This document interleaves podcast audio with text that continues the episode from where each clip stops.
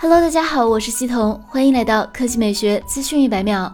雷军晒出了小米十一发布会的彩排照，身穿马甲，其表示彩排结束，期待正式的发布会。在彩排照片中，雷军称不惜代价做好产品体检。汇总此前曝光的消息，小米十一系列至少将包括小米十一和小米十一 Pro 两个版本，继续采用挖孔全面屏方案，其中小米十一为双曲面屏，而小米十一 Pro 为二 K 四曲面屏，均将支持一百二十赫兹刷新率。支持原生十比特色深显示。小米十一基础版采用了蓝色渐变色后壳，后置摄像头布局为方形设计，带有两个大的传感器和一个位于 LED 灯上方的小传感器。其他方面，小米十一采用的是小方形的矩阵二加一三摄设计，小米十一 Pro 则有望采用横向矩阵相机设计。此外，小米十一 Pro 有望支持百瓦级超级快充。参考此前小米十至尊纪念版的规格，预计小米十一 Pro 同样为一百二十瓦快充。关于小米十一的性能，该机此前已经现身 Geekbench，搭载高通本月首发的骁龙八八八芯片，拥有十二 G 运存，运行安卓十一，单核一千一百三十五分，多核三千七百九十分，性能可达高通官方标准。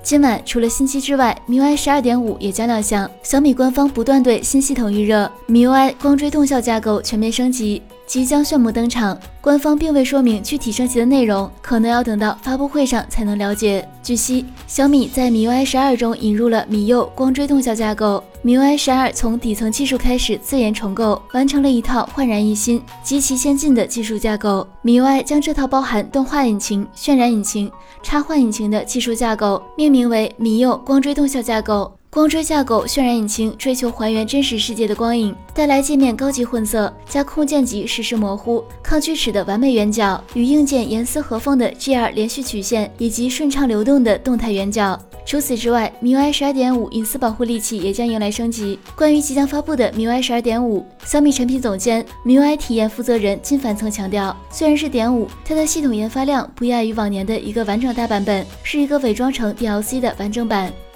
好了，以上就是本期科技美学资讯每秒的全部内容，我们明天再见。